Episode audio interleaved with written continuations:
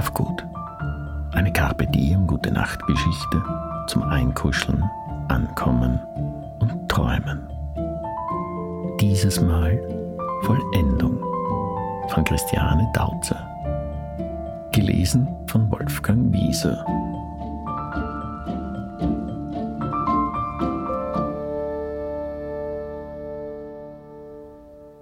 Als die Königin auf die Trümmer unseres ein stolzen Hügel stieg und ihr dünnes, ungeübtes Stimmchen erhob, wehten ihre Worte federleicht über uns hinweg, was in Anbetracht der Situation absurd war. Wir standen aufgefädelt dicht an dicht. In einer sich endlos windenden Spirale, die die zerfurchte Erde unter unseren Füßen lückenlos überzog, was von oben aussehen musste wie ein vibrierender Panzer. Die Königin ragte vor uns auf. Sie hielt die Augen geschlossen, wohl um sie vor dem Tageslicht zu schützen. Ihr praller Körper glänzte in der Sonne, als wäre er aufpoliert. Ich war zwischen hunderttausenden galoppierenden Herzen eingepfercht und spürte den Rhythmus durch ihre Körper rasen. Tok, tok, tok, tok, tok, tok, tok, pochte es vor mir, pochte es hinter mir, pochte es neben mir. Meinem Herzen konnte der Anblick der Königin nicht imponieren. Tok, tok, tok, schlug es gleichmäßig, als wäre nichts. Wir dürfen nicht undankbar sein, sagte die Königin, die ihre Gemächer unter der Erde so gut wie nie verließ.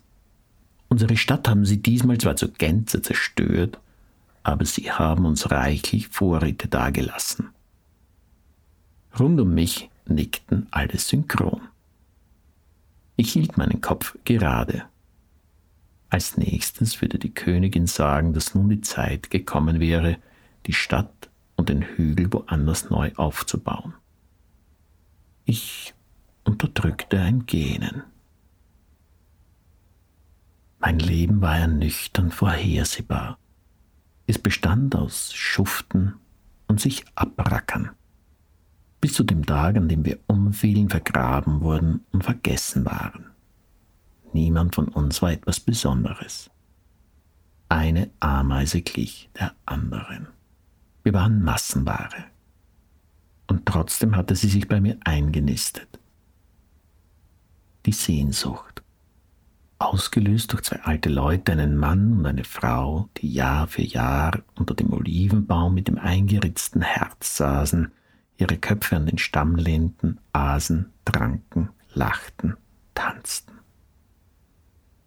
Wir waren darauf vorbereitet, dass sie jedes Mal, wenn sie ihre Decke auflegten, unseren Hügel zerstörten. Sobald wir ihre Stimme hörten und der Boden unter ihren Schritten zitterte, liefen alle in das Innere des Baus ich nicht.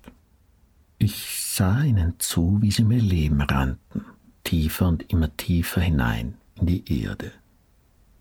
Es deutete nichts mehr darauf hin, dass der Hügel die Kuppel einer Ameisenstadt war. Man konnte dem Mann und der Frau keinen Vorwurf machen, fand ich. Ich liebte sie. Nicht nur wegen ihrer Delikatessen, die uns zu Wohlstand und Reichtum verhalfen, die Sehnsucht nach Freiheit und nach etwas Großem war es, die sie in mir weckten. Wenn aus dem Kofferradio Musik drang und der Mann die Frau herumwirbelte, wenn sie ihre Lippen auf seine faltige Wange drückte und er über den Rücken strich, dann bedauerte ich es, eine Ameise zu sein, eine Befehlsempfängerin, eine Gefangene. Mein Leben war in seinem letzten Drittel, mein Rücken krümmte sich, meine Füße waren platt gelaufen. Bald würde eine andere meinen Platz einnehmen. Mir blieb nicht mehr viel Zeit. Die Gelegenheit, sie tat sich auf, als das Unvorhergesehene passierte. Die Menschen hatten diesmal einen Sonnenschirm mitgebracht, den sie schwungvoll in die weiche Erde rammten. Der Stiel durchbohrte unsere Vorratskammern und Teile der Brutstätten. Wie ich es vorhergesagt hatte, befahl uns die Königin unverzüglich mit dem Bau eines neuen Hügels fernab jeden Baumes zu beginnen. Mitten unter den Arbeiten tauchten der alte Mann und die alte Frau wieder auf. Sie suchten weitläufig mit bekümmerten Gesichtern auf allen Vieren kriechend den Boden ab. Meine einfältigen Artgenossinnen verschanzten sich. Die Frau weinte. Der Mann schneuzte sich in ein Stofftaschentuch. Wenn wir wieder zu Hause sind, lassen wir einen neuen anfertigen, sagte er. Das ist nicht dasselbe, antwortete sie. Vielleicht ist es ein schlechtes Zeichen, ein Vorbote für ein Unglück. Der Mann schüttelte den Kopf. Er küsste sie auf den Scheitel. Frau ließ die Schultern hängen. Erst als die Sonne unterging, brachen die beiden die Suche ab. Ich suchte weiter. Es erregte mich etwas zu tun, das mir niemand befohlen hatte. Ich tat es, weil ich es wollte. Nacht für Nacht durchforstete ich den Boden. Bis ich ihn endlich fand an die trockenen Blüte einer Distel geschmiegt, als wäre ein Teil von ihr. Den goldenen Ring, den die Frau wahrscheinlich beim Tanzen verloren hatte. In einem Jahr würden sie zurückkommen. Sie mussten ihn wiederbekommen von mir.